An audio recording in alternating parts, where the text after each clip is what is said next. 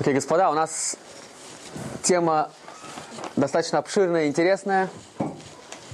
Мы с вами только недавно закончили праздник Суккот и читали очень глубокую книгу, которая называется «Экклезиаст». Основная тема этой книги, конечно же, смысл жизни человеческой. И эту тему, которую мы начали на прошлой лекции, мы продолжим. Еще одна очень важная веха. Мы с вами начали новый цикл изучения Торы. Первое, что мы с вами читаем в Торе, описание творения мира, творения человека. И, конечно же, эти глобальные темы, которые Тора поднимает, тут же у нас вызывают вопрос. Каков же еврейский подход к тому, какова ценность человеческой жизни? Зачем человек вообще в этот мир пришел? И, и, и есть ли какой-то смысл в том, что он сюда пришел? Я не буду сейчас касаться продолжения той тематики, которая, наверное, требует отдельной лекции, которую мы немножко начали, говоря о книге «Экклезиаст». Одна из тем, которую «Экклезиаст» затронул, это очень сложная тема сама по себе, которая есть некая часть темы смысла человеческой жизни, но в таком же очень полемическом ключе. А как же быть праведниками, которым плохо в этом мире, и злодеями, которым хорошо? То есть тема несправедливости. Если Бог такой хороший, то почему люди так сильно страдают? Тема страданий. Эта тема требует, конечно, отдельной лекции. Я думаю, что мы коснемся в том числе и книги Иова. Обязательно поговорим о смысле страданий. Возьмем это как отдельную тему. А сегодня я хотел просто коснуться смысла жизни в еврейской классической литературе. И самое, что есть наша самая-самая классическая литература, это, конечно, Тора. Пятикнижие, да. И в нашей недельной главе мы уже, открыв Тору на самых первых страницах, можем найти много ответов на самом деле на эти вопросы? Ну, во-первых, нам нужно немножко все-таки историческая перспектива. Историческая перспектива всегда помогает. Когда мы с вами смотрим на вещи широко, мы с вами начинаем понимать, что означает конкретная идея в контексте. Как сказал Твардовский, лицом к лицу лица не увидать. Большое видится на расстоянии, правда? С высоты птичьего полета можно увидеть вещи. Находясь внутри, в муравейнике, ты всего лишь один из муравьев, ты ничего не видишь. Кажется, что всегда так было и все то же самое. Ничего не меняется в мире. И ничего никогда не изменится. На самом деле мы видим, что иудаизм и еврейский подход к миру оказали колоссальное влияние на западную цивилизацию, колоссальное влияние на а, те вещи, которые сегодня, очень многие из них стали уже для нас привычными и понятными, но очень э, в не столь далеком прошлом все было совсем не так, и эти идеи были людьми абсолютно не поняты. Таких идей довольно много, но в отношении смысла жизни, я думаю, что мы здесь можем обратить внимание на, на несколько очень интересных вещей. Во-первых, можете посмотреть на вот эти листки, которые я вам раздал. Первая интересная вещь, на которую можно обратить внимание. Все мы с вами прекрасно знаем, что одним из основных достижений еврейской цивилизации всегда считают монотеизм. То есть мы верим с вами в одного Бога. То есть Бог один. На практике это означает очень много вещей. Это целый переворот сознаний, целый переворот мышлений. Не забывайте, что иудаизм был окружен на очень э, сказать, значительном, в очень значительном протяжении своей истории, всю историю первого храма, культурами, которые верили в то, что называется по-английски паганизм, по-русски идолопоклонство, да? То есть поклонялись большому количеству разных богов. Это было абсолютно нормой. То есть евреи сразу себя, поверив в единого Бога, позиционировали как народ белая ворона. И если посмотреть на историю взаимоотношений э, иудаизма с другими народами, мы увидим, что вот эта идея, удержать эту идею в еврейском народе было очень тяжело. Мы всегда подвержены влиянию окружающего, правда? Мы всегда испытываем колоссальное влияние того, как люди в большинстве своем считают, и очень часто просто плывем по течению. Если вы откроете книги пророков, вы увидите, что какая колоссальная титаническая борьба была у этих людей за то, чтобы евреев удержать от идолопоклонства. В чем же такая большая проблема с идолопоклонством? Сегодня мы вообще, нам трудно это даже понять. Можно упомянуть несколько, наверное, вещей, да? Одна из них – проблема чисто этического характера, если хотите, гуманитарного характера. И если мы с вами посмотрим на два подхода к миру, как два, в общем, противоположных подхода к миру, один из них подход идолопоклонника, другой подход человека, который верит в то, что в мире есть единство – мы с вами поймем колоссальную разницу между ними. Идолопоклонник – это человек, который во всем, в принципе, а, склонен видеть проявление разных сил. Их очень много. Если мне нужен дождь, я молюсь Богу дождя. Если мне нужно солнце, я обращаюсь к Богу солнца. Есть очень много разных сил. И я не задаю себе вопросом, как эти силы влияют друг на друга, каково их взаимоотношения. Я интересуюсь только одной вещью. Мне нужно в этом мире выжить.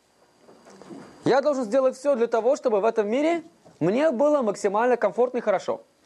Поэтому идолопоклонник исходит из подхода к миру по принципу, что можно взять. Что можно взять у мира так, чтобы выжить, так, чтобы максимально комфортно просуществовать. Подход человека, который видит в мире единство и говорит, что источник этого единства есть Бог, он требует намного большей, скажем так, цельности человеческой. Он уже не допускает возможности, как только мне что-то не понравится, сказать моему папе, знаешь что, папа, я сейчас пожалуюсь, найду себе другого папу. Да, ты мне не хочешь давать того, что я прошу, да? Нет проблем, я пойду, попрошу у кого-то другого. Это невозможно. Совершенно невозможно. Значит, необходимо строить взаимоотношения. Необходимо строить взаимоотношения. Это означает, что необходимо понимать, что сказать, любой, любое мое действие, которое я предпринимаю в этом мире, любой мой поступок, который я совершаю, у него есть какие-то определенные последствия, за которые лично я несу ответственность. Идея личной ответственности, она очень связана с монотеизмом, потому что если Бог говорит мне, а он мне это говорит Тори, да, что есть понятие того, что такое хорошо, есть понятие того, что такое плохо. Предъявляет мне определенные требования. У меня нет возможности сказать ему, знаешь что, Бог? Я найду себе другого, который мне никаких требований не предъявляет. Я так или иначе должен как-то в этой ситуации сопоставить себя этим требованиям абсолютной морали. Они абсолютны. Они не зависят от обстоятельств. Неважно, белый или черный, высокий или низкий. Это представление универсальной морали. Бог, Он один, Он един. Так Он сотворил этот мир. Есть вещи, к которым нужно стремиться, есть вещи, от которых нужно стараться отказываться. Это означает, что подход к миру по принципу «возьми все, что тебе нужно, любыми средствами, он уже не работает, он просто не будет работать. Это невозможно. То есть быть просто человеком, который берет от мира, невозможно. И поэтому, по сути, мораль монотеистической религии всегда приводит человека к пониманию того, что он должен стремиться к добру, он должен стремиться стать лучше.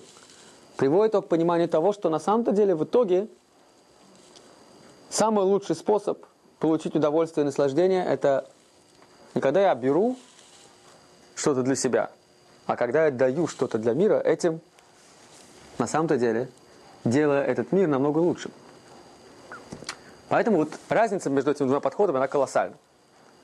Сейчас нам просто, может быть, уже немножко это непонятно, но стоит об этом задуматься. У нас ушло очень много столетий на то, чтобы искоренить идолопоклонство. И действительно, иудаизму, в общем-то, удалось победить в этой неравной битве. И уже э, к окончанию эпохи второго храма мы с вами можем говорить о том, что еще даже до появления христианства практически идолопоклонство умерло. В Римской империи, конечно, говорили о том, что много богов, но никто в них не верил. Уже греки смеялись над своими богами, а уж римляне-то и подавно. И назревало очень четкое понимание того, что действительно, действительно, действительно идеи о том, что мир наполнен смыслом, о том, что человек может свою жизнь сделать лучше, улучшив жизнь людей вокруг и повлиять на этот мир. Все эти идеи, которые имеют еврейское происхождение, они стали постепенно закрепляться. Не случайно, наверное, Флавий отмечает, например, что где-то к первому веку нашей эры он приводит цифру где-то 10-15%, если в процентном отношении вот, перевести те цифры, которые Флавий приводит, было у нас в Римской империи не евреев, которые так или иначе соблюдали какие-то еврейские практики или обычаи. Поэтому тот факт, что христианство имело такой колоссальный триумф, в общем-то, не удивляет. Э, язычникам необходимо было прийти к какому-то более точному пониманию того, для чего вообще они здесь и что они делают. Никакие языческие обряды, которые они сохранили просто по привычке, по традиции, им ответа на этот вопрос не давали. Иудаизм был, вот, по сути, единственным ответом, но иудаизм был очень требовательной религией, которая, кроме того, на первый взгляд обращался только к евреям. И главное, предъявляла огромное количество очень серьезных требований в отношении того, что нужно делать. Соблюдать субботу, обрезание. Это были две основные проблемы. Христианство две эти проблемы убрало. Сказало, что не нужно обрезание, и что, в принципе, суббота э, соблюдается не всеми теми запретами, которые, о которых говорит Тора, а по-другому, в более духовном плане. И поэтому в таком немножко облегченном варианте через христианство западная цивилизация восприняла огромное количество еврейских ценностей. Чуть позже на Востоке появляется другая монотеистическая религия – ислам.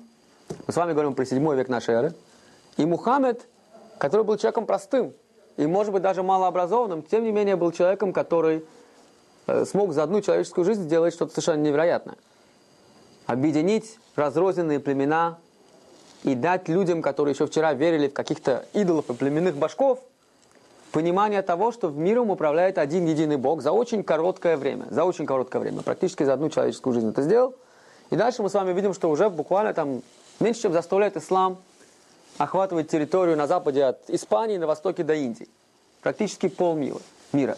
Сегодня мы с вами живем в мире, в котором монотеизм, благодаря двум нашим дочкам и сыновьям, скажем так, христианству и исламу, стал практически нормой. Даже восточные религии, которые, строго говоря, их нельзя назвать монотеистическими, это индуизм и буддизм, то, как сегодня они воспринимаются, и то, как те аспекты их, которые сегодня подчеркиваются, конечно же, монотеистические. И это понятно почему, потому что сегодня это уже стало частью нашего с вами образа мышления. Мы с вами выросли до понимания, и наука очень нас продвинула в этом плане тоже, что все в мире взаимосвязано, что все в мире едино, есть единый источник всего. В моральном, этическом плане это колоссальный шаг вперед, который мы сделали, и мы должны не забывать, что этот шаг был сделан иудаизмом. Но есть еще одно очень важное замечание, о котором мы часто забываем. Может быть, не менее значительное достижение еврейства. Это совершенно удивительный, сногсшибательный еврейский оптимизм. Ну, все, конечно, знают о том, что евреи единственный народ в мире, который рассказывает про себя анекдоты и сами над ними еще и смеются, да? Это, может, одна из причин, почему мы выжили, да? Но на самом деле, действительно, посмотрите, кто как Тора начинает рассказ о творении мира. Каждый день она говорит нам о том, что мир хорош. Хорош, хорош, хорош, хорош. Всевышний творит мир и говорит, хорошо, опять хорошо, опять хорошо. И ничего плохого в мире не находится. Самое удивительное, когда он дошел. Очень скромно. Очень скромно, да? На самом деле, это, это очень, очень хороший урок. На самом деле, очень хороший урок, который мы можем выучить у Творца. Периодически очень полезно похвалить себя за то, что ты сделал. На самом-то деле, это неплохая вещь. В особенности, если у тебя действительно получилось неплохо. Да? А у Всевышнего явно получалось хорошо. Да, ну в конечном итоге мы дошли с вами до творения человека. Уж казалось бы, здесь можно поспорить. Все помнят фразу из э, братьев Карамазов, когда Иван говорит, что Бог, конечно, был хорош, когда он сотворил этот мир. Но человек совершенно омерзителен. И вот в этом пункте с евреями практически все не согласны. И тем не менее евреи настаивают на том, что человек не просто хорош, а он очень хорош. То есть, когда Всевышний творит человека, он говорит то в мод. То есть, не просто хорош, а очень хорош. И это, господа, совершенно колоссальная, удивительная, замечательная идея. Мы должны на ней, можем даже немножко над ней помедитировать. Просто задуматься над смыслом и значением этой колоссальной идеи. Она была революционна. Эволюционная идея, господа. Совершенно революционная. В то время человечество, опять же, мы говорим с вами про время, когда люди поклонялись идолам. Либо считало, что... А кто, собственно, сказал, что мир хорош? Если в мире есть много разных богов, возьмем с вами древнегреческую мифологию, чем эти боги занимаются? Да тем же самым, чем люди. Только из-за того, что они крутые паханы, греческие боги, да, им все можно. Им все можно. И поэтому Зевс может проникнуть в виде золотого дождя к женщине там, да, и сделать то, что он считает нужным. У него, он, грубо говоря, большой очень маг и крутой пахан. У него нет никаких ограничений. Он может все. И поэтому видим, что эти боги воруют, эти боги насилуют, эти боги делают все то же самое, что делают люди. Причем приписывают им греки совсем не идеалистические характеристики, а очень даже многие негативные качества человека. Ну скажите, у таких богов, если они управляют миром, можно научиться чему-то хорошему? Конечно, нет. Это же какая-то мафия сплошная. Это мир мафиози. То есть гора Олимп это просто мир мафиози. И кто круче, тот и прав. Зевс самый крутой пахан. Да? Это то, что происходит. Ну что, я неправильно говорю? немножко грубым языком, конечно, так, чтобы все все поняли. Да? Все, все по понятиям, все понятно. Да? То есть, на самом деле, в то время как Бог еврейский на горе Синай говорит о том, что нужно заботиться о вдовах и сиротах, то есть заботиться о слабых, древние греческие боги бегают за женщинами и находят красивых. Да, начинается Троянская война, там нашли Елену и боги, одни на одной стороне, другие на другой. Вот вам политика здесь, пожалуйста, вот вам все, что хотите, да. Они делают все то же самое, что делают люди, никакой разницы, да. Научиться у них ничему невозможно, никакой моральный пример или авторитет, о чем можно здесь говорить. Можно говорить о том, что мир, который управляется вот таким вот сонмом замечательных существ, богов греческих, да, он справедливый? Какая справедливость? О чем вы говорите? Прав не тот, кто прав, а у кого больше прав. Кто круче, тот и прав. Вот классический вывод из классической греческой философии. Хотя, конечно, греки вряд ли согласились бы с таким выводом. И поэтому действительно греческие философы воспринимали все эти мифы и легенды Древней Греции именно как мифы и легенды, не более того. Они в этих богов, конечно же, не верили. Но как можно верить в такое? Да, здравомыслящий, умный, современный человек понимает, что это можно воспринимать только на уровне мифологии, не более того. С другой стороны, когда Тора говорит нам о том, что вот этот самый Бог, который дал Тору на горе Синай, он заботится о слабых, и он защищает вдов и сирот. И он говорит нам о том, что нужно быть особенно щепетильным и внимательным по отношению к инородцам, к пришельцам, которые приходят к нам, чтобы стать частью еврейского народа. И Тора говорит об этом 36 раз. И каждый раз упоминает о том, что ты тоже был пришельцем в земле египетской. Мы с вами видим совершенно другой уровень понимания того, как устроен этот мир. Тора говорит нам не только о том, что мир хорош, а он не может быть плохим, если его устроил Бог, который совершенен. Он совершенен, поэтому мир совершенен. Не только в мире есть единство, потому что все происходит из одного источника. Но даже и человек со всеми человеческими слабостями тоже хорош. И тут Тора не допускает другой ошибки, которую допускали некоторые наши идеалисты. Тут мы можем вспомнить коммунизм в качестве идеалистического представления о том, как устроить человеческое общество. Тут можем вспомнить древних греков. Коммунисты, например, как вы знаете, говорили, что достаточно человеку накормить свой желудок. В принципе, да, все проблемы решаются на уровне желудка. Так считал, ну, грубо говоря, если лучше сказать, то, что говорил Карл Маркс, да. Дать возможность устранить этот конфликт между эксплуататорами эксплуатируемыми, да, Каждый получит то, что ему полагается, свою часть пирога. Все будет замечательно. Мы устранили все общественные проблемы.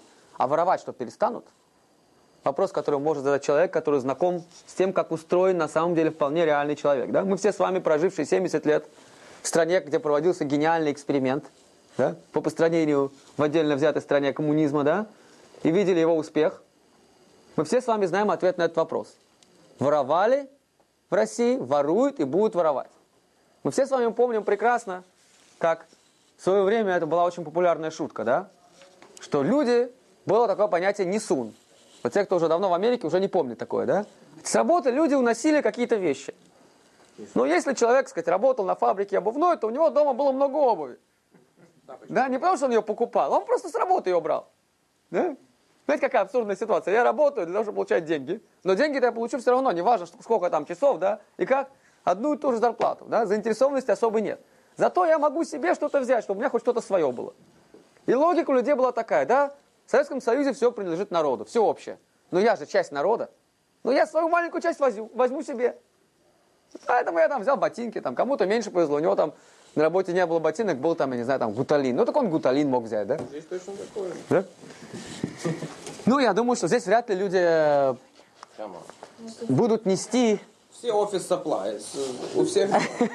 Это мелкая жизнь. Я понимаю, что человеческую природу, у Лени ты прав, полностью искоренить невозможно. Но все-таки мы, мы с вами говорим об абсурде социалистической системы именно в том плане, что она нам пыталась показать, что на уровне просто материальном можно решить все общественные проблемы, да, и привести людей к обществу гармонии и благосостояния. А выясняется, что человек-то, он существо очень сложное.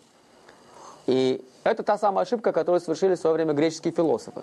В свое время, вы знаете, Платон высказал следующую идею. Если людям дать хорошее образование, говорит Платон, да?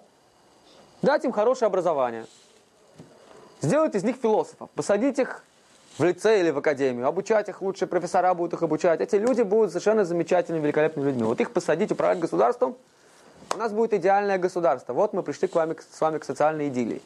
Но проблемка-то возникает, что мы с вами видели кучу примеров людей, которые получали замечательное образование, и тем не менее оставались людьми, и, может быть, даже в еще большей степени становились людьми в моральном и в этическом плане совершенно испорченными. И очень часто образование и знания, которые человек получает, оторванные от морали и этики, приводят к колоссальным страданиям огромного количества людей. В массы примеров мы с вами этого видели.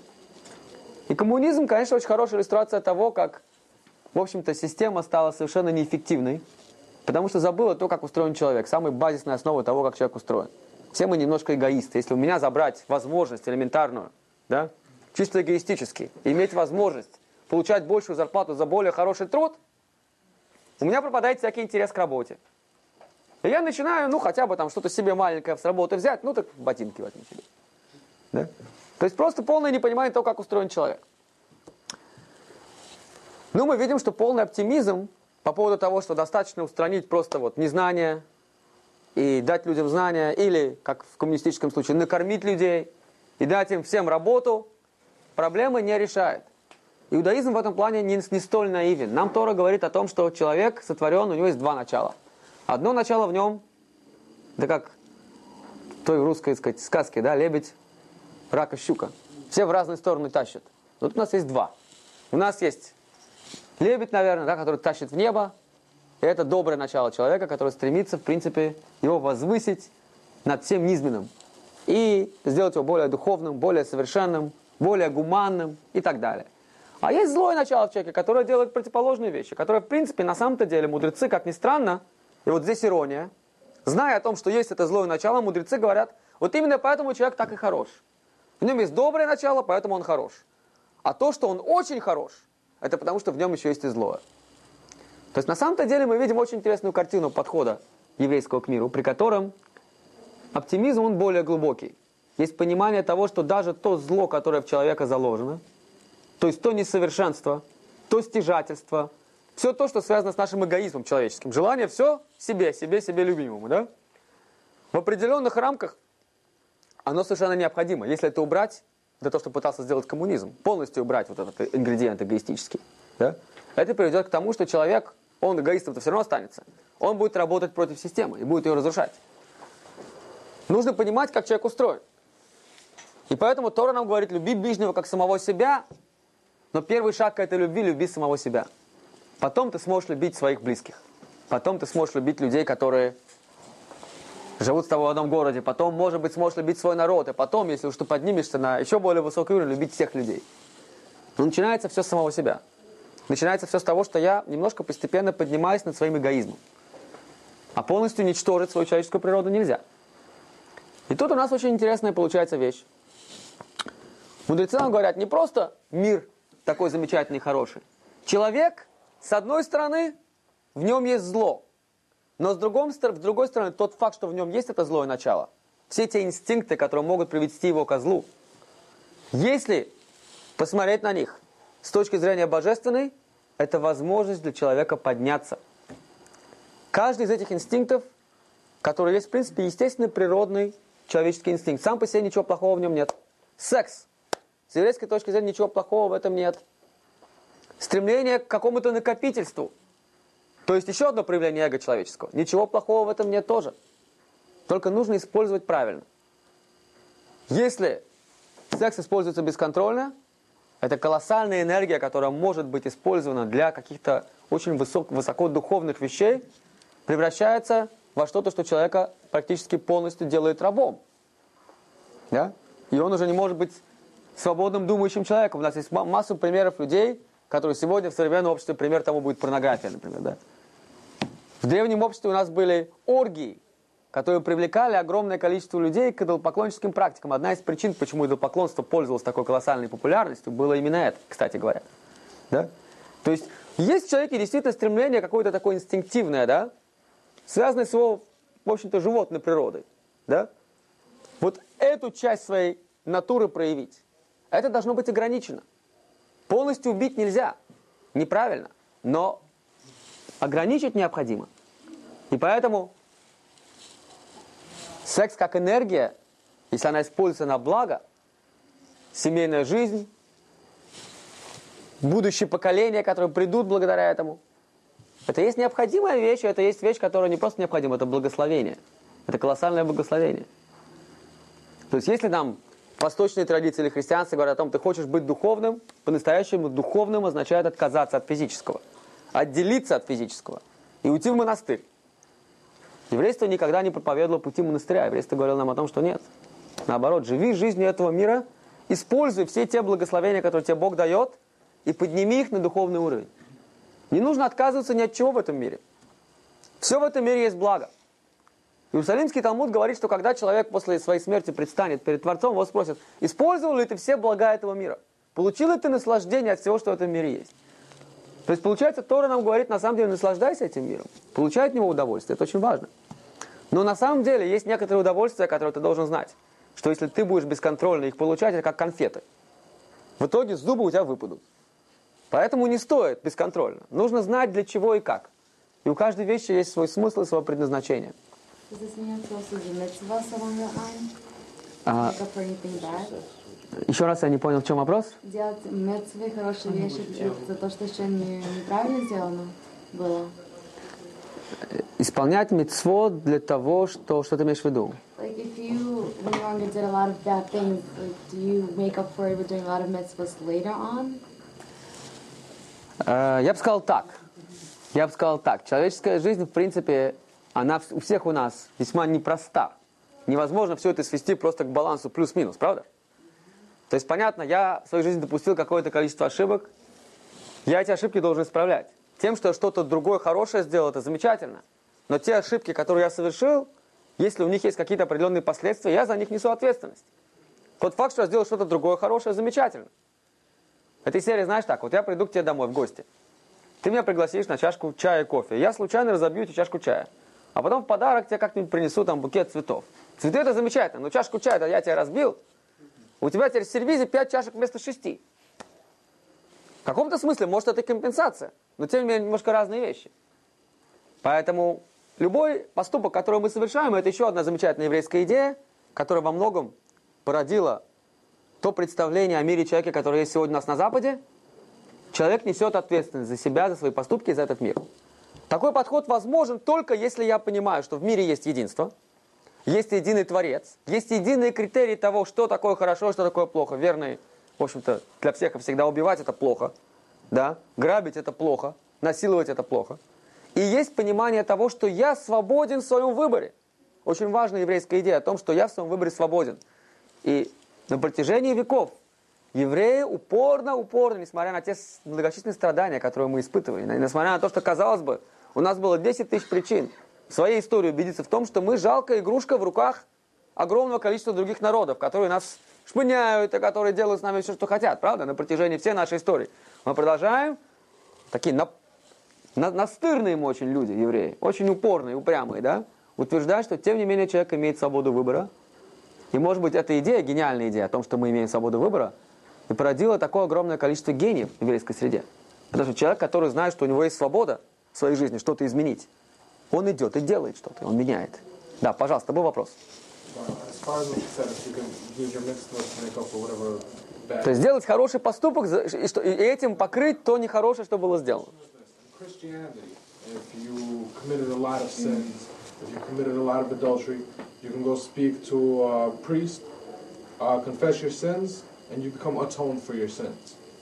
Which means pretty much you get a free pass. Is there anything in Judaism that can come close to that if it's not even, no matter how many mitzvahs you do, it will never take care of whatever sins you had committed in your past? Окей, мне кажется, я понимаю, в чем вопрос. Если я правильно понимаю вопрос, я сейчас не буду, мы не будем обсуждать то, как это работает в других религиях, потому что я уверен, что ам, представление иудаизма с еврейской точки зрения о христианстве, как и любой другой религии, будет немножко карикатурными. Это всегда понятно. Да, но действительно мы знаем, ну так вот, в общей картине вопрос был задан, так что просто все еще раз поняли вопрос, да, что в христианстве есть идея, например, о том, что человек может прийти к священнику и на исповедь исповедовать свои грехи, и как бы этим его грехи могут ему быть искуплены. Да? Есть ли а- аналогичная идея в иудаизме? Работает ли это так?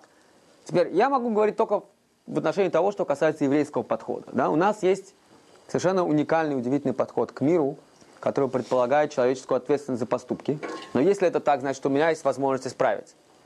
Да? Почему он уни- уникален и удивителен? Потому что действительно, например, в христианстве для этой цели есть Иисус. То есть человек сам по себе рожден в грехе. С христианской точки зрения. Это означает, что он это изначальное свое состояние исправить не может. И может исправить только тем, что приобщиться к правильной вере. С еврейской точки зрения ситуация совершенно другая. Своими собственными поступками человек меняет жизнь. И в ситуации, даже если он упал очень низко, есть понятие чува. Чува это означает исправление. Она есть на многих разных уровнях. День Йом-Кипур – это день такой массовой общенациональной чувы. Когда присутствует эта энергия практически как бы в космосе, в мире. И дает возможность любому человеку приобщиться на том или ином уровне. И в каком-то смысле это день, который очищает всех. Ну, в зависимости от того, насколько человек принимает участие в этом процессе, конечно, да? Но сам по себе день обладает колоссальной энергией. Теперь, если твой вопрос, можно ли получить карт-бланш, делать все, что я хочу в виде какой-то там индульгенции, вот Равин тебе разрешает, или Тора тебе разрешает, ты уже все свои грехи замолил, такого, конечно, нет, потому что это было бы безответственно. Мы же говорим о том, что человек несет ответственность, поэтому такого быть не может. Да? И свобода выбора означает, что в каждой моей ситуации, которая у меня есть в моей жизни, в конечном итоге спрашивать будут с меня. И поэтому, по большому счету, есть другая идея, которая может быть немножко похожа. То, что может произойти в моей жизни, я могу повысить сферу ответственности. Например, человек женится, и говорят еврейские мудрецы, что в день свадьбы ему прощают все его грехи. Что имеется в виду? Не то, что все его грехи просто полностью стираются. Означает, что теперь на него начинают смотреть по-другому. До сих пор он отвечал только за себя. Эта книга уже закрыта. Эта книга закрыта, открывается новая книга с первого листа. Теперь эта книга будет называться «Вот этот человек как муж, как отец» там и так далее. Да, это уже отдельная книга. Можно повысить уровень ответственности, стать ответственным за большое количество людей, стать каким-то руководителем там и так далее. Да? То есть в этом смысле Тора говорит нам о том, что человек так или иначе только идет по пути, как в сказке, чем дальше, тем страшнее. Да? Чем, чем больше он взрослеет, тем больше, в принципе, он должен брать на себя ответственность. Теперь, на самом деле, это, конечно, дает ему колоссальные возможности, потому что ответственность означает, что если я что-то реально сделал, это реально что-то изменило. Да? Противоположность подхода поклонников, которые говорят, а что я могу сделать, все боги решают в этом мире. А я сделать ничего не могу. А это подход полностью противоположный. Говорит, что в конечном итоге ответственность несу я. Теперь, мы видим здесь очень интересную ситуацию. С одной стороны, иудаизм отказывается просто вот так просто оптимистично сказать, давайте всех людей накормим, как Карл Маркс добрый, да? Или давайте это самое, как говорит Платон, дедушка, всем людям дадим хорошее образование, у нас все проблемы общества решены. Ничего подобного. Негодяи, даже если получат хорошее образование и будут сытыми, они будут сытыми негодяями с хорошим образованием. Правда? И мы это все с вами прекрасно знаем. И поэтому евреи нам говорят, и Тора нас учит с самого начала, зло, которое есть в нас, оно совершенно реально. Оно совершенно реально, над ним нужно работать. И тем не менее, оно не есть что-то, что по-настоящему определяет нас. То, что по-настоящему определяет человека – то, как на нас смотрит Бог, человек может совершать грех, он может допускать ошибку, и тем не менее он сам по себе хорош. Причем не просто хорош, а очень хорош. И может быть вот это понимание как раз и есть шаг вперед к построению будущего мира, который мы все так ждем. Мир прихода Машеха. Да? Умение видеть лучшее в другом человеке, умение видеть лучшее, то, что у нас называется добрый глаз. Айн това как одно из очень важных человеческих качеств. Ведь если мы с вами задумаемся на одну очень важную еще идею, которая отсюда вытекает, если мы с вами своими поступками реально изменяем этот мир, своими мыслями, своими словами, мы влияем друг на друга, да? подумав хорошую мысль, я создаю, если хотите, какое-то энергетическое поле. И мы с вами на самом деле очень часто это чувствуем. Человек приходит в комнату, у него хорошее настроение, у других людей тоже как-то да, становится хорошим. Человек приходит в комнату, знаете, Сядет вот так. И сразу становится неуютно как-то, да, что происходит, почему? А если он еще что-то скажет при этом, так ты потом это можешь целую неделю помнить. Да? То есть на самом деле, по большому счету, это благословение и проклятие, которое мы постоянно друг другу даем. Если мы на секундочку об этом задумаемся, мы увидим, что каждый из нас колоссальная машина, очень мощная, по созданию этих благословений и проклятий, которые мы посылаем самим себе и миру вокруг нас. Как мы сами себя можем благословить и проклясть? Да элементарно. Когда я себе говорю, что неудачник, козел, опять ошибся, да, а, вечно просыпает. Давай себе такие характеристики, в принципе, очень часто возможно, я где-то это услышал от своих друзей там или от учителей, там, родителей и так далее, да, которые периодически, забыв о том, что поступок плохой, человек неплохой, человек хороший, просто поступок плохой.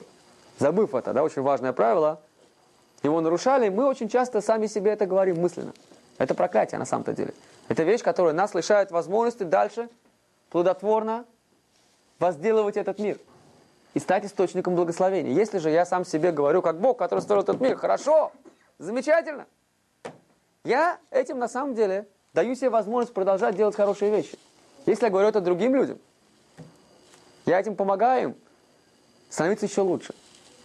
Если я нахожу в другом человеке что-то хорошее и замечательное, даже в человеке, который, может, мне не симпатичен, может быть, это способ улучшить с ним взаимоотношения, найти в нем какую-то другую сторону, увидеть в нем что-то, что я до сих пор не замечал, увидеть в нем какую-то хорошую человеческую черту. Посмотреть на это свежим взглядом. Одна из очень больших, видимо, все-таки одно из очень больших заблуждений, которое скоро, видимо, наука рассеет, и квантовая физика это очень наглядный пример того, как эти заблуждения начинают рассеиваться. Это наше представление о том, что вот мы с вами живем в этом физическом мире, который вот он неизменный, постоянный, вот все такое твердое. Во многом это иллюзорно. Возможно, даже наше понимание законов природы, что они постоянные и не меняются, на самом деле тоже весьма иллюзорно. Не исключен вариант, при котором очень скоро мы все с вами увидим, как это уже верно на уровне микромира, на уровне квантового мира. Да? что на самом-то деле положение наблюдателя и участие наблюдателя в процессе влияет на сам процесс. То есть, грубо говоря, мои мысли и мое участие в этом мире, они этот мир каждую секунду заново создают. Вы понимаете, какое это колоссальное открытие, если действительно мы в один прекрасный день все проснемся и увидим, что не просто это работает, а это работает каждую секунду в жизни каждого из нас. Тогда станет ясно, что еврейский оптимизм, он не был столь беспочвенным. Действительно, в мире много зла. И тем не менее, мы, каждый из нас, это колоссальный инструмент по преобразованию этого мира, и потому, чтобы сделать этот мир действительно лучшим. Каждую секунду.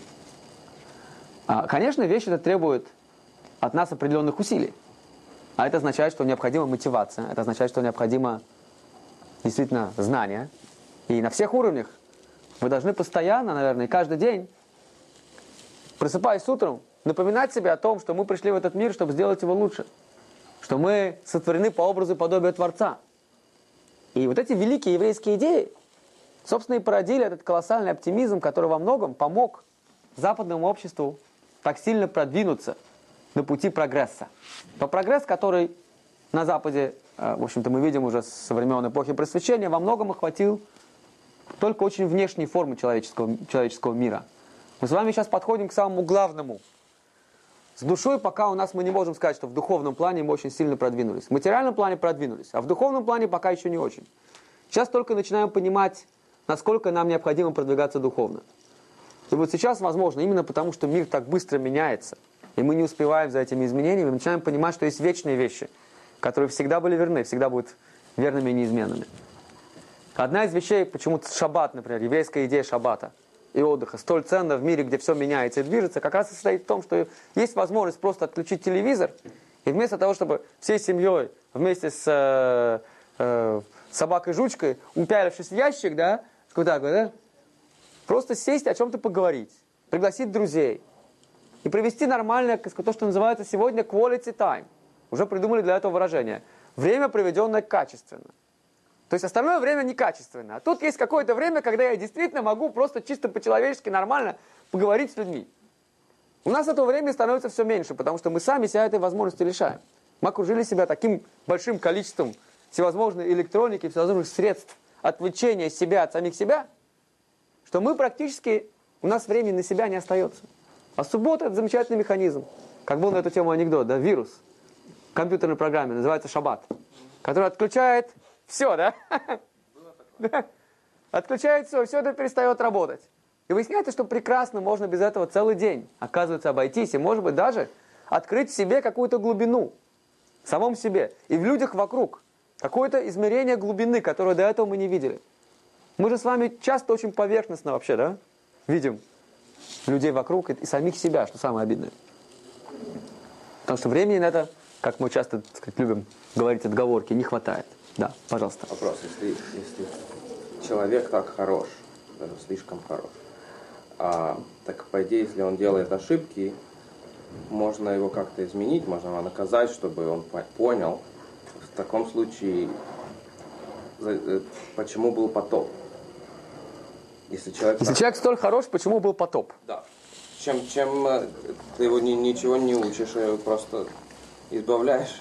Ну, на самом деле, вообще, если мы с вами посмотрим на сюжеты а, ранней истории человечества, мы с вами увидим, что, по сути, да, тезис о том, что человек столь хорош, можно воспринять даже немножко с иронией.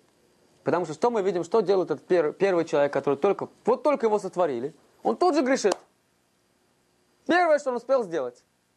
После этого его выгоняют из Ганеден, из рая. У нас появляется потомство благородное в лице Каина и Авеля. И один брат убивает другого. Заметьте, первая история, два брата. И тут же убийство появляется. Дальше у нас с вами 10 поколений, которые не радовали глаз Творца. Прямо скажем, не радовали. И мы знаем, что творилось там всевозможное зло, которое только можно придумать. И, наконец, появляется один достойный человек Ноах. И Всевышний решает спасти его, из него, так сказать, начать новое человечество. Потоп. Мы на самом деле здесь видим, опять же, да, я сейчас не касаюсь исторической, э, исторического фона всего этого происходившего. Хотя Тора, конечно, однозначно говорит нам о том, что это реальное происходившее событие. Меня сейчас больше интересует в таком метаисторическом ключе тот урок, который мы с вами сегодня можем из этого извлечь.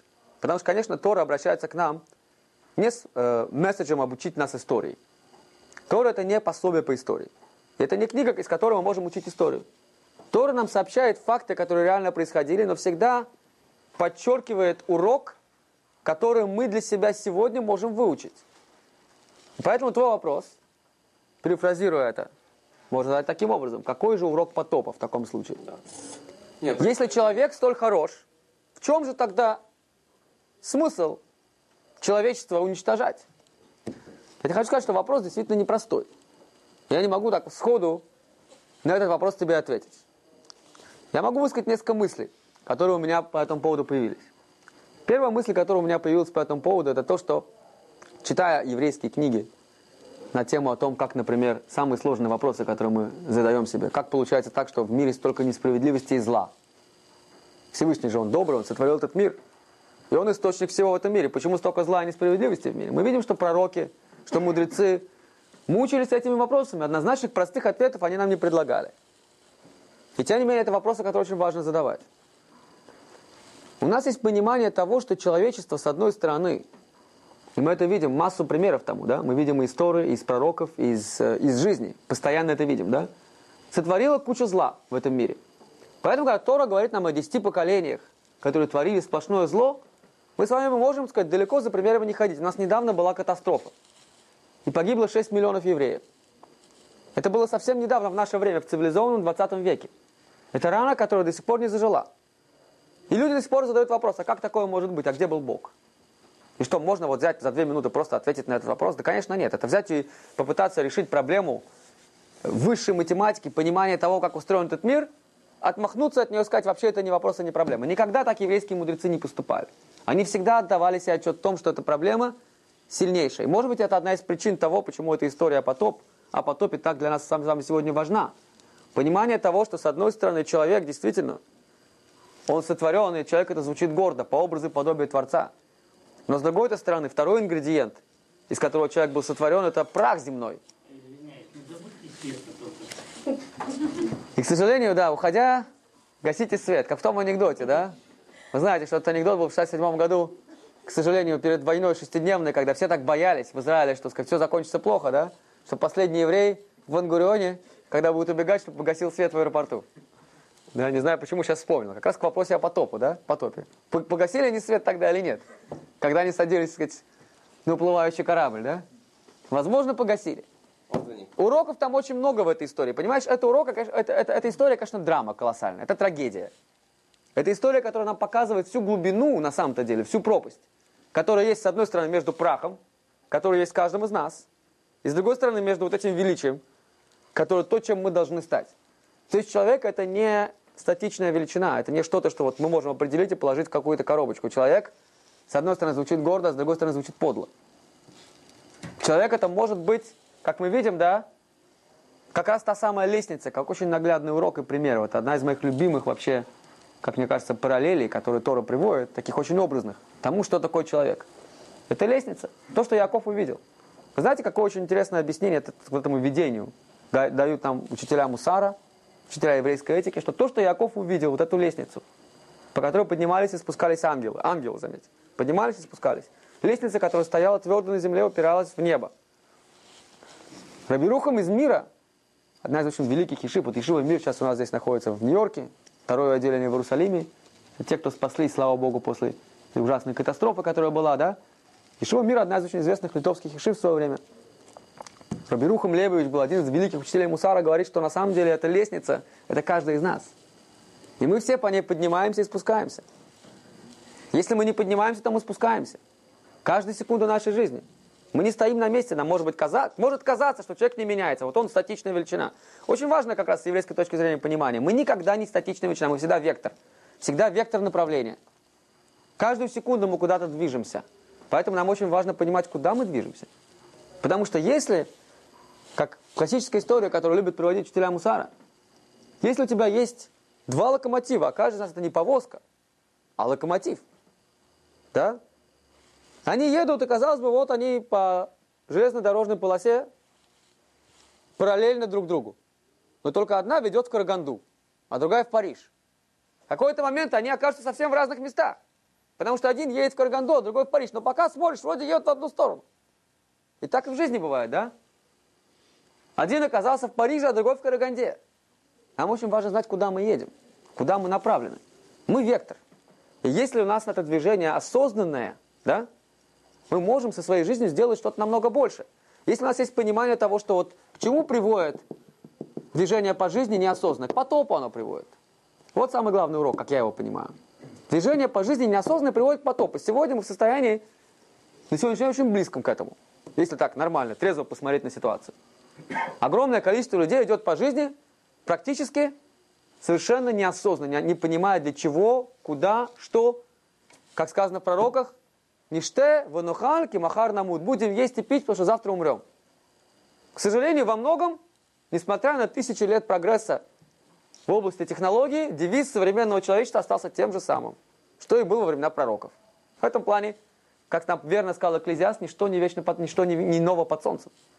Так что потоп, это не только потоп, который был тогда, это потоп, который, в принципе, нам всем угрожает сегодня, вполне реальный. А что 11 сентября, которое тогда так ужасно всех нас поразило. Я помню, я, я учился в, в Израиле, в Ешиве, и э, как раз услышал, что это произошло, и побежали в старом городе. Вы знаете, там есть э, кафе, где продают, э, э, что там продают, я уж не помню, на площади Хабад. Э, вот эти мясные все эти там, они... Ну, неважно. Короче говоря, есть там такое кафе, и там телевизор. Один из немногих телевизоров, который в старом городе. Да? И показывают. Я был уверен, что это в фильме, я не мог поверить. Показывают, летит самолет. Это было как раз время, когда летел второй самолет. Люди стоят, толпа людей. И мы на это смотрим. Я сказал, что это не может быть. Это выглядит как фильм. Ну, Нью-Йорк, близнецы все же знают. Да? Вот, пожалуйста, вам, да? Психдом. Такое может быть с людьми? Эти люди нормальные? Ну, это, это продукт человеческого разума. Эти люди вполне, они обезьяны такое бы сделать не смогли. Там был очень хорошо разработанный план. Они знали, что они делают. Поэтому, когда мы с вами говорим о потопе, с вами понимаем, что каждый из нас куда-то движется. Может быть, страшнее, чем эти люди, которые сделали 11 сентября, потому что они творили зло осознанно. Зло, которое творится неосознанно, может в каком-то смысле еще страшнее. Как насчет тех миллионов людей, которые евреев не убивали во время катастрофы, но которые ничего не сделали для того, чтобы их спасти? Обвинять их нельзя формально. Мы не можем сказать, что эти люди убийцы. Да? Они просто были тем самым молчаливым большинством, которое позволило этому произойти. Если вы мне скажете, что а по-другому быть не может. Я вам приведу пример стран, где это было по-другому. Дания, где спасли всех до одного еврея. Понимаете? То есть по-другому быть может на самом-то деле. И вот что страшно. Поэтому я думаю, что для нас это колоссальный урок, урок потопа. Что в каком-то смысле, когда у тебя есть один ног, который как глаз вопиющего в пустыне строит этот корабль, да, мудрецы говорят, что он 120 лет его строил. Люди проходят мимо, и что, они плюют на него. Они говорят, ты сумасшедший. А с другой стороны, а виноват в какой-то степени сам Ноах тоже. И вот тебе, пожалуйста, пример того, насколько каждый из нас ответственен за весь мир. Если ты, Ноах, такой умный, такой праведный, что ж ты за этих людей не помолился? Что ж ты в них чего-то хорошего-то не нашел? Ты все ждал, что я тебе отдам приказ? Да? Поэтому Нох не смог начать еврейский народ, потому что еврейский народ должен стать катализатором процесса прихода в мир Машеха. Это означает, что мы должны стать вот этим активным ингредиентом. Мы не можем просто ждать, пока Бог за нас что-то сделает. Мы должны это делать сами. И поэтому Авраам спорит с Богом, когда Бог хочет разрушить Содом. Он ему говорит, в этом городе обязательно должно найтись какое-то число праведников. Посмотри получше, ты не можешь их всех убить. Праведники там должны быть. 50 нет, ну может быть 40, ну 35, 30, 20, 10. Там должны быть... Это то, что мы должны делать. Мы должны в себе этих праведников искать и должны их искать других подобно Аврааму, чтобы не было потопа.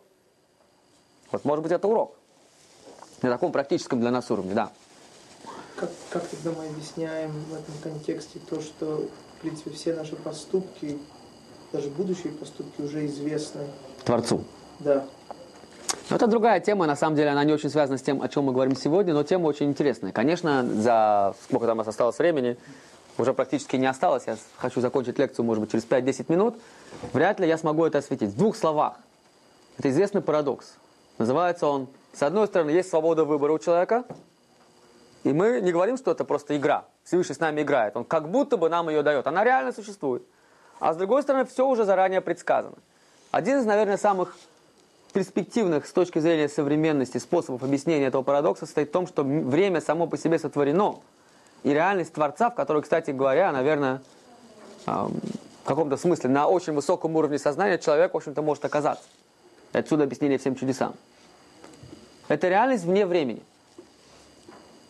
Просто время, оно есть часть творения. Нам невозможно это понять. Мы находимся внутри времени. Пока мы находимся внутри времени, мы не можем себе представить, как такое может быть, что будущее известно, и при этом никакого влияния на него не оказывается. На самом-то деле, будущее, прошлое или настоящее, как бы в мире Творца происходит одновременно.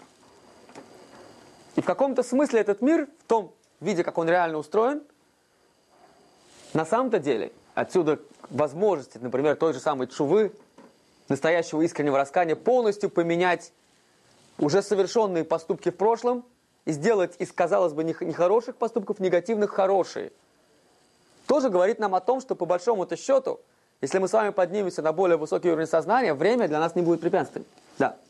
Ты говорил до этого, что люди сейчас начинают развиваться духовно, что до этого было больше материально, сейчас духовно. Но вот за последние пару лет ни у кого почти не спросишь, все говорят, вот я в поиске чего-то духовного, духовного. То есть ты посмотришь реально на интернет, вот как бы самые прогрессивные люди, цивилизация, это стало как бы дань моды. Вот ты не считаешь, что становится дань моды, что все говорят, вот я ищу что-то духовное. То есть разговоры о духовности просто превращаются в какой-то поп... Мода, это потом превращается в какой-то фальш, и как разграничить, что... Это очень хороший, это очень хороший вопрос, действительно. Это очень хороший вопрос. Я тебе скажу так, что э, я раньше очень негативно относился к таким вещам, как, как э, кабала в исполнении Мадонны. Как человек, который много лет учился в Ешиве, ни слова не знавший о кабале, да, сказать, проучившись 14 лет в разных ешивах, там, грубо говоря, да, не открывав ни разу в своей жизни каббалистической книги, я вряд ли мог всерьез воспринимать человека, который никогда ни в каких ешивах не учился и утверждает, что он там что-то знает и понимает в еврейском мистическом учении. Это с одной стороны. Теперь, что я хочу сказать с другой стороны. С другой стороны, потому что сейчас я читаю достаточно большое количество разных книг и, как мне кажется, имею немножко более широкое представление о вещах.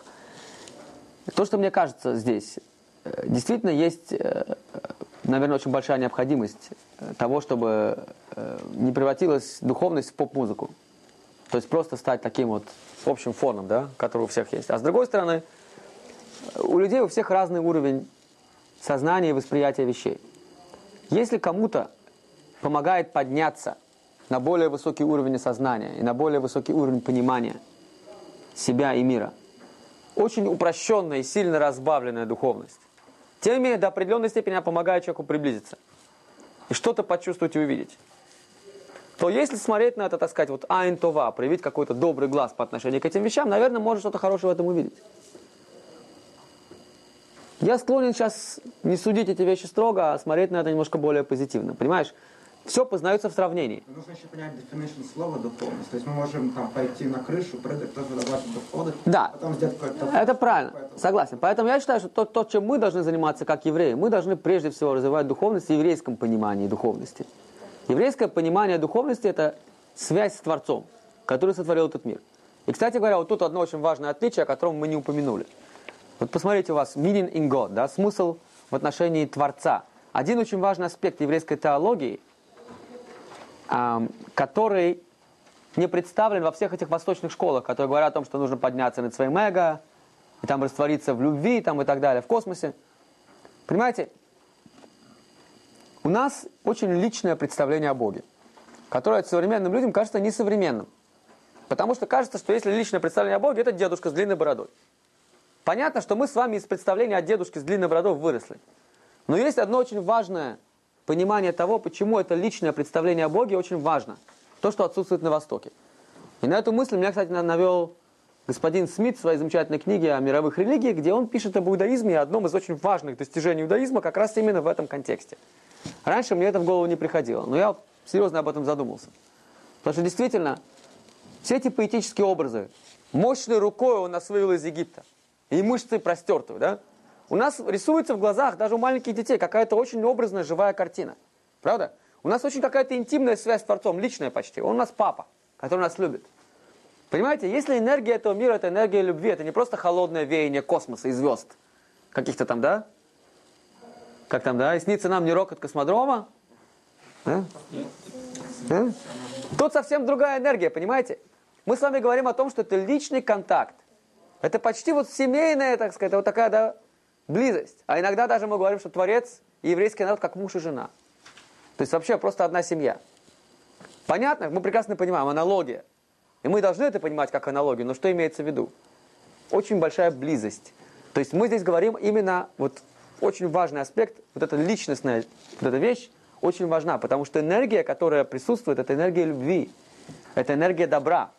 Это именно то, что Творец хочет, чтобы мы проявили, как его дети, как его ученики и как те, кто по образу и подобию были сотворены. То есть если хесед, вот эта любовь сотворила этот мир, то хесед, проявляя, проявляя эту любовь, мы этот мир как бы поддерживаем и участвуем активно в этом процессе творения. Да? Если я просто медитирую, представляю себе какой-то космос или пытаюсь растворить свое эго там в чем-то непонятном, я этой любви никогда не почувствую, не испытаю. Поэтому это очень важное вот еврейское понимание, очень важное. Поэтому, наверное, говоря о духовности, нужно подчеркивать это именно в особенности для нас, евреев, да? В еврейском ключе, в еврейском понимании. Еще одно очень важное, конечно, да? Эм, Скажем так, очень важная идея еврейская. То есть мир хорош, первое, что мы сказали. Второе, человек хорош.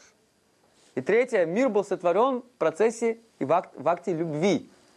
В акте вот этого, вот сказать, желания Творца поделиться. Но, а, чтобы поделиться, нужно с кем-то поделиться, поэтому нас сотворили. И в каком-то смысле каждый из нас прекрасно знает, когда мы взрослеем в особенности, какую колоссальную радость доставляет, если ты можешь совершенно безвозмездно, просто искренне поделиться с другим чем-то и испытать радость от того, что тебе просто это удалось сделать. Правда? На самом деле, ведь это великолепная, замечательная вещь. Одна из причин, как объясняют нам мудрецы, почему родители любят детей больше, чем дети родителей. Потому что родители детям дают. Это энергия любви.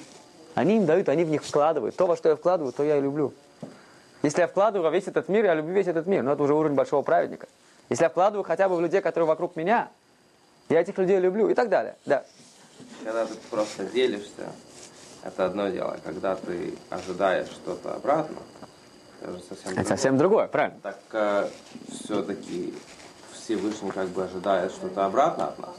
Это не просто он дает. На самом деле, конечно, нет. Иди- Потому иди. что... На самом деле, конечно, нет. Потому что я тебе приведу такой парадоксальный, замечательный пример, который меня очень трогает. Я думаю, у тебя как музыканта тоже, он, сказать, энергия, которую ты, я не знаю, сколько я по-русски могу это передать. Есть такой очень замечательный каббалист Раби Моше Кардавера, который пишет книгу о 13 принципах милосердия. 13 качеств милосердия, которые проявились у Творца в момент, когда был грех Золотого Тельца. И еврейский народ должен быть уничтожен. И в этот момент он открывает Маше эту молитву. И там написано два раза Ашем. И спрашивают Раби Моше Кардавера, почему два раза написано имя Всевышнего? Мудрецы отвечают на этот вопрос. В Талмуде они говорят, первый раз Ашем до греха, второй после греха. Что объясняет Раби Моше Кардавара очень глубокую мудрость этого. Он говорит, что на самом деле, что это означает. Посмотрите, какова сила любви Творца. Человек, который совершает грех, он как бы разрезает связь между собой и Творцом, использует все то добро, которое ему дает, против самого Творца, против самого Бога. Бог хочет, чтобы этот мир стал лучше, он берет и делает его и гадит. Прямо в его доме. Понимаете, на что это похоже, да? Я пускаю человека в свой дом, даю ему ключи, ешь, пей, делай, что хочешь. И даю ему деньги. Он на эти деньги приводит людей, которые дом начинают разрушать и портить, и гадить в нем. И в этот момент что делает Бог? Он еще раз, уже после греха, увидев все это, еще раз дает то же самое имя, четырехбуквенное имя Творца. Говорит Абима Шокар Давара, показывая этим, что на самом деле ведь это энергия. Он говорит, по логике вещей, как должно было быть. В момент, когда человек совершает грех, Творец должен был перестать давать ему эту возможность просто. Рука должна была отсохнуть. Он должен был просто замереть, как в фильме, да, когда остановили, на паузу поставить. И все, вот он так будет стоять, да, вот убийца, который хочет кого-то убить, вот так вот. И на паузу, потом перемотать, и все, и дальше, да. Но Всевышний в этот момент ему, это его энергия любви к людям. Она без, совершенно бескорыстно и безвозмездно дает. Все равно Дает. надеется, что человек изменится. Это понятно. Но это разные вещи. То есть тут вот очень важный момент понять, что это, это, эта любовь Творца, она совершенно не обусловлена ничем. Она действительно безгранична. Она проявляется каждую секунду, даже к грешнику, даже в момент греха. Даже в момент греха. Ну, ну, от темы тоже как бы... Ну, сейчас мы немножко ушли от темы. Я все-таки хотел, давайте закончить, закончим эту нашу тему, как тема нескончаема. Тема как море, как океан, нескончаемая тема о смысле жизни в еврейских источниках. Мы только подошли к первому аспекту в контексте Бога, еврейское видение Бога. Монотеизм, понимание того, что в этом мире есть ответственность, в этом мире есть единство, в этом мире есть цель, и в этом мире есть место для человека всего этого достичь и добиться. Очень важная идея. Помимо монотеизма, это не просто монотеизм, это монотеизм такой теплый, человеческий, еврейский, который предполагает, что мы с вами устанавливаем с Творцом очень близкие, почти интимные взаимоотношения. И не случайно у нас песня песней. Песня песней, которая, в общем-то, песня любви. И на первый взгляд песня любви мужчина и женщина. Мудрецы говорят о песне любви в более глубоком смысле. Всевышнего еврейского народа. Почему в качестве аналогии избрано взаимоотношения мужчины и женщины? Потому что вот это самое близкое, что может передать ту любовь, которая есть у Творца к еврейскому народу. Ну и ко всему человечеству, конечно. А мы как его любимый, так сказать, сын. Да? И еще одна очень важная еврейская идея. Посмотрите, vision of God in Judaism, да, то, как иудаизм представляет Бога. Во-первых, это очень поэтический образ. Мы с вами видим очень много поэзии. Сегодня очень часто мы с вами, э, мне кажется, можем неправильно понять, когда читаем разные фрагменты Тора, где говорится там у Бога там рука, там или еще что-то. Да? Средневековые наши философы, они очень этого стеснялись, Рамбом, да, и пытались каждый раз показать нам, что на самом-то деле, конечно, не, речь не идет ни о каких антропоморфизмах. Конечно, мы не верим в то, что у Бога есть руки. Сегодня нам это понятно, что в это никогда мы никто и не верил, что у Бога нет рук. Нет рук. Но что на самом деле, зачем нам вся эта идея? А это поэтический образ очень яркий, подчеркнуть и показать нам вещи, которые мы чисто интеллектуально, может быть, даже и знаем. Но интеллекта не хватает. Нужно, чтобы действительно по-настоящему в этом мире полностью функционировать, нужна любовь. Нужны чувства, правда? И вот этого очень много в поэзии. Именно в поэзии. И по программам пророки описывают, как еврейский народ буквально за, за руку Всевышний, как любимого своего ребенка провел по пустыне. Это поэтический образ, но он очень яркий, правда? И, и мы сразу себе это представляем. Мы сразу наполняемся этой любовью. Да? То есть, на самом деле, это очень интересный момент, аспект, который очень важный здесь. Видеть эту поэзию, видеть эту теплоту, эту любовь. А второе, э, Бог единый Бог, который сотворил единый мир, это, конечно, идея гармонии. Это, конечно, идея единства. То есть нету хаоса. Мы очень часто в нашем современном мире, э, видя такое количество противоречий и в самом человеке, и во всем, что вокруг нас происходит, можем прийти к выводу, что где это единство, где это гармония.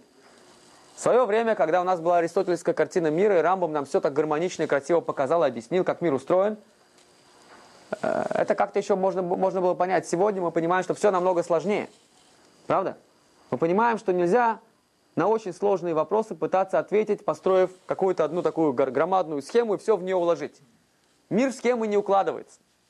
Постмодернизм нас этому учит, что мир невозможно уложить ни в какую схему. Он намного сложнее любой схемы, которую мы себе в голове пытаемся представить. Поэтому, опять же, когда мы говорим об этом единстве мира, мы сегодня снова, мне кажется, должны сюда добавить измерения музыки и поэзии. А, такие вещи, как любовь, например, невозможно никогда представить в виде формулы, правда? Математика невозможно объяснить музыку. Математикой невозможно а, доказать любовь и объяснить ее. Поэтому, конечно, в этом смысле гармония, которую мы инстинктивно в этом мире чувствуем и ощущаем, любовь, которую мы инстинктивно ощущаем в те минуты, когда у нас наступают эти минуты просветления, мы должны это на самом деле использовать как очень важный инструмент познания себя и познания мира.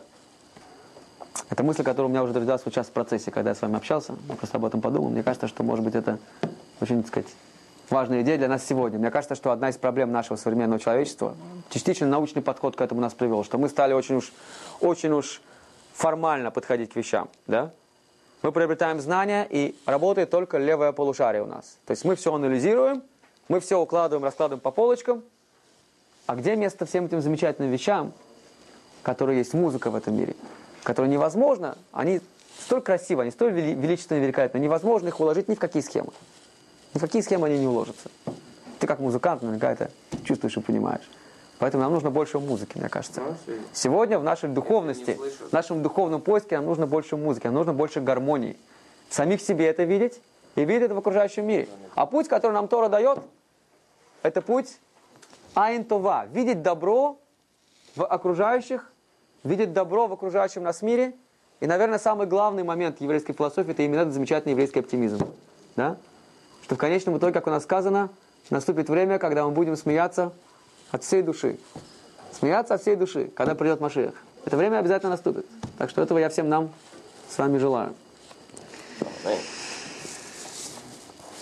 Я должен был закончить тем, чем-то оптимистичным, по-другому никак.